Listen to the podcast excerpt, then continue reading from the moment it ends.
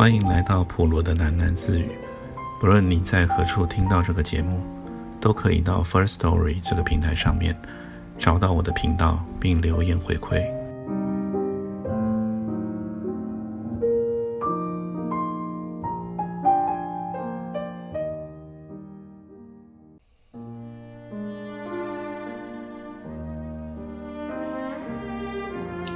阿姨真的老了，现在她两手撸着后腰，常年的腰酸背痛折磨着她。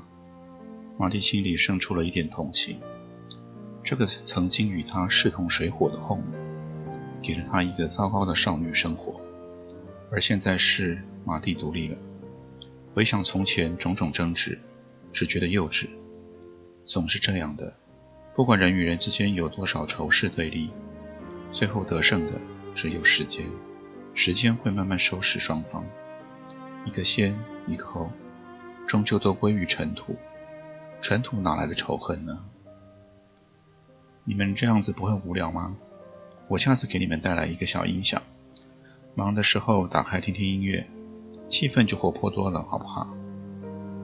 马蒂说：“经济力量为他在这个家里带来了新的地位，连他的语气也跟着果决了起来。爸爸和阿姨不置可否，他们还不太习惯受惠于自己的孩子。就这么说定喽。”玛丽拍拍手上的灰尘，她的声音是轻快的。跟阿姨之间的对立，总要有一方做出和解的姿态。现在的玛蒂不喜欢阿姨如洗，但她知道，这种情绪无异于自己的人生，无异于其他所有的人。阿姨只不过是一个心思狭隘的、苦于保护自己地盘的妇人，从来没有人好好教她如何让心胸宽大。马蒂于是将自己转了个面相，不再与他棱角相对。从侧面看过去，这个排斥他多年的后母是个臃肿多病的妇人。马蒂在心里原谅了她，并且在这种宽恕里感受到自己从情绪中自主的能力。这滋味是甘美的，几乎抵得过遗忘的苦涩泪水。今天就留下来吃饭吧，爸爸说。吃韭菜水饺内？一直沉默着的阿姨抬起头说：“她的崭新的老花眼镜反映出一片亮晃晃的夕阳。”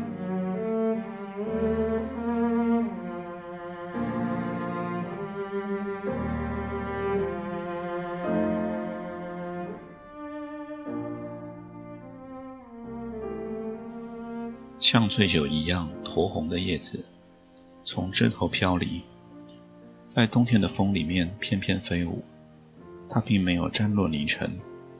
玛蒂的手掌接住了叶子，生长在亚热带的漆树，落叶乔木，其叶如风。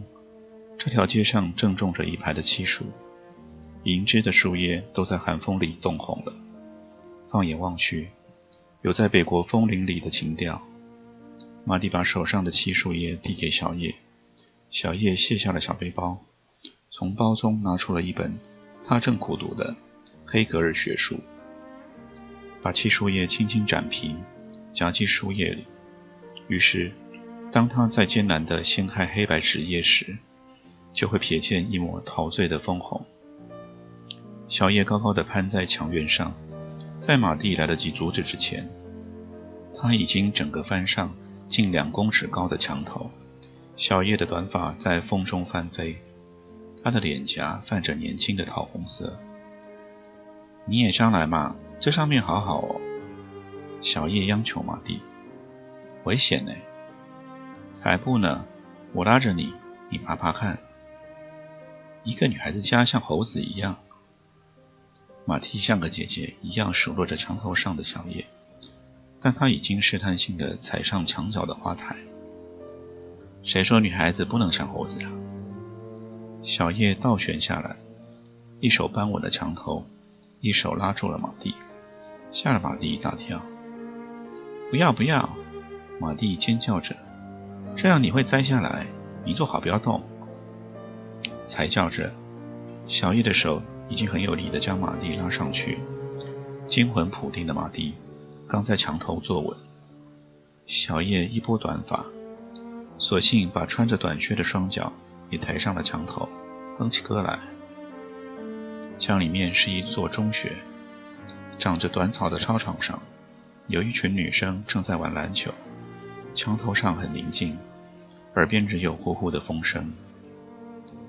这是一所有名的女子中学，要不是和素媛约了在这儿见面，马蒂从来也没来过这一带。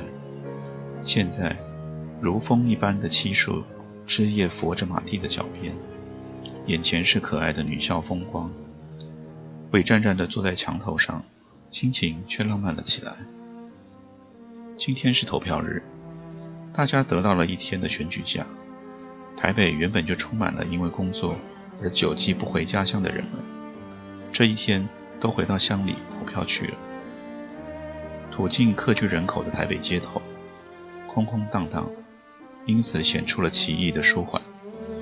在这一天里，车行悠悠，人踪从容。一阵风将选举公报从路头刮到了路尾，走在冷清的马路上。台北人心中都感动了，他们总算在这种萧瑟里感受到这个城市的一丝辽阔与大方。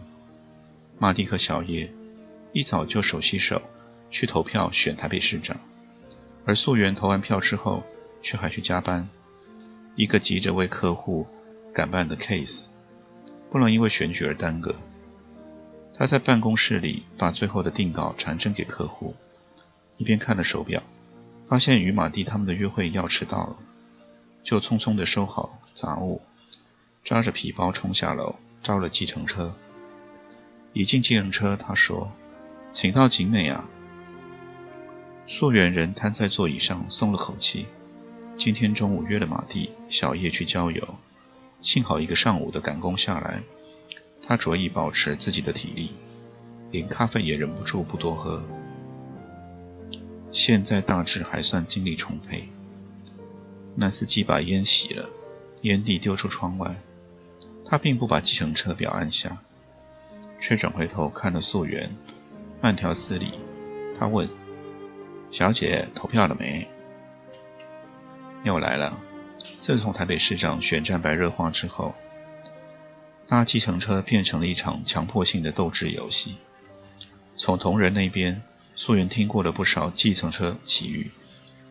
一个外省第二代同仁在计程车里与永煌的国民党籍司机疲劳激辩一个多小时，而不懂台语的人被永成派赶出了车子。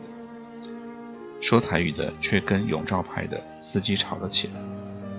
现在呢，素媛快速把车里瞄了一圈，没有清晰的标志，没有绿十字旗，没有国旗。没有任何贴纸可以供辨识。汽车音响里的卡带不是春天的花蕊，严司机的口音也不透露任何讯息，既不像外省人，又不是台湾国语。选谁都一样啊，只要他尊重民意，就是个好市长喽。素媛展开了游离战术。那你不觉得黄大洲做的不错吗？台北十项建设，你看多不简单。司机说。司机的表情有一丝调侃，分明是欲擒故纵。素媛压住似的豁出去说：“我不这么认为，我选陈水扁。”好，给你在。司机拨下了计程车表，开动车子。一路上，司机滔滔不绝地议论三党情势与台湾未来，所言多是匪夷所思的街头耳语。他的高论包括。朱高正是海湾一抹华侨的傀儡。最近的面包房爆炸案是共产党的杰作。下车之后，素媛发现他终于累了。他看到高高坐在墙头上的马蒂与小叶，仰着头面对马蒂和小叶的怂恿，素媛笑着拒绝爬上墙头。最有力的理由是，她穿着这身上班用的窄裙和高跟鞋，根本不适合肢体大幅活动。听着他的借口，马蒂和小叶对视片刻，他们两人一起伸出手来，左右挟起了素媛。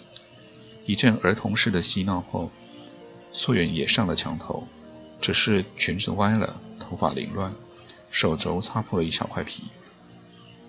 小叶沾了些口水，敷在素媛破皮的手肘上。素媛整了整衣衫头发，开始觉得很愉快。北风在耳边呼号，风中传来学校的钟声。住在这里真好啊！我好像又回到了伤心咖啡店。素媛说：“才说嘞，那你怎么那么久都不到店里来？”小叶问。“忙嘛，忙死人了。”素媛搂住小叶的肩头。“其他人还好吗？雀儿也忙，藤条还好吧？那海安呢？”一个篮球夹着劲飞了过来，马蒂轻呼一声，小叶伸手接住了球。操场上玩球的少女们都聚过来了。小叶将球夹在背弯，穿短靴的双脚在墙上荡了荡。他盯着少女中为首的那个女孩，那女孩也仰头望着他。女孩的双眼非常漂亮，她紧抿着双唇，逼出了颊上可爱的酒窝。把球还给我，女孩说：“你叫什么名字啊？”小叶问。“你叫什么名字？”女孩反问。“小叶，这是马蒂跟素媛。”“求还给我啊，小叶哥哥。”女孩说。她认真的表情与撒娇的口吻，显出令人不可抗拒的少女神色。女孩十分了解这个优势。小叶一纵身跳下墙，玛丽和素媛都倒抽了一口气。他们开始思考自己要怎么下墙。小叶说：“我跟你们一起玩啊！”少女们都笑了。小叶加入球局，从墙头上看上去，穿着短夹克的小叶如此挺秀出众，连少女们也要相顾失色。小叶很快地掌握了控球的角色，他的篮球基础甚好。太好了！夹杂在儿戏般打球的少女们之间，如入无人之境。事实上，少女们已经不再全神贯注在篮球上。现在甩脱了夹克的小叶，她的短发汗湿服贴在额上。她追踪篮球的双眼中吐露阴霾。少女们的心变得很柔软。球场上的走位也变得很混乱。这些女孩大约是看不出小月也是个女孩吧。素媛在墙上帮马蒂绑辫子，球场上的情景看在他们眼里，两人都不觉得有需要去拆穿。这北风里的与小叶的邂逅，总有一天会变成少女们美丽的回忆。谁忍心去戳穿一个少女时代的美丽回忆呢？小叶真的是投错胎了。马蒂双手摩挲着耳畔的发辫，他真像是个男孩。你刚认识他时。就是这样子的吗？那时候啊，小叶，素媛开始给自己打辫子。他说：“是中性了一点，很可爱，全公司都疼他，但还不至于像现在，简直是个男孩。”这中间难道有什么转变？人总会变的吧？你们不也都变了吗？说的也对。绑着印第安式的粗辫子。马蒂和素媛都坐在墙头，让自己的双脚晃荡。事实上，他们都找不到下墙的方法，直到打球打得满脸红透的小叶过来，把他们像货品一样扛下墙。下午一点多了，照原定计划，他们坐车到正大，再转搭小公车上山喝茶。小公车却在上山的路上塞住了，怪不得台北城里如此恐慌。原来大家都是一般心思，都趁着难得的假期出外游玩。台北外围的郊区就是这几个选择，所以急着从城里出手的人潮又都在这里狭路相逢。车潮以错综复杂的队形互相牵制，进退维谷。等了三十多分钟，小公车才勉强地往前推进了几个车位。山路上纷纷有车子放弃掉头了。回转下山的车子越来越多，结果回程也整个塞住。车子的废气在山岚里音韵缭绕，不耐烦的喇叭声此起彼落。绿荫中的山路上，竟像台北城里一样沉闷了。就在转进山凹之前，马蒂一行下车漫步起来。一只山上的蝴蝶会循着山路飞行吗？不会。但是人有沉重的双脚，所以只好依照着人前辟下的路途前行。拥挤的车阵仍旧在山路上愁肠百结。马蒂和同伴们徒步穿过了一辆辆的车子，并对着车里面一双双羡慕的眼睛投以同情的目光。摘一把野铃兰，让飞行中的蝴蝶翩然来访。玛丽他们边走边玩，爬到半山腰一片芦苇苍茫处，因为溯源脚痛不能再行。他们背着柏油路旁大树坐下来歇息。眼前的路上还是一条滞色不前的车龙，左右是平展的芦苇地和茶园。山谷里的劲风吹来，大家都拢紧了衣裳。小野拉起夹克挡风，点了根烟。不行，我走不动了，脚痛。素媛说：“她穿着上班用的漆皮式女鞋，能走这段山路，已经算是毅力惊人了。”玛丽的足踝也隐隐作痛。她穿的虽是低跟鞋，但新穿不久，双脚在鞋中犹如受刑。那不简单。把鞋脱掉就好了，小叶说。他攀上树干，突出了地方，眺望前方。再绕过半座山，就有茶店喽。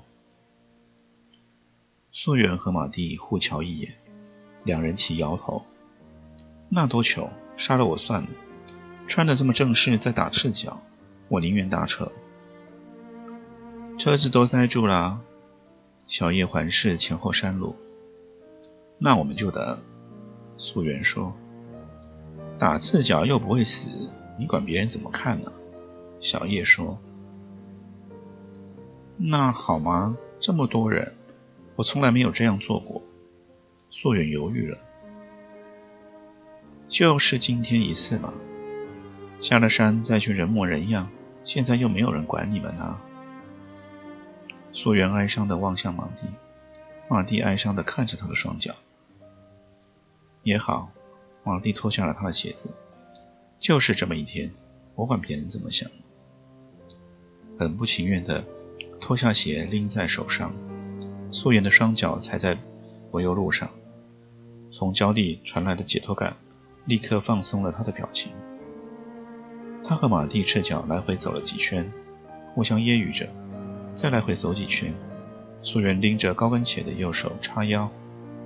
款摆出模特儿的华丽姿态，他说：“老天爷，我干嘛要管别人怎么想啊？”车队里的人们看着车窗外打发时间，他们都看到了赤足而行的马蒂和素媛，那样邋遢，却又那样舒服。小叶朝注目的人挥挥手。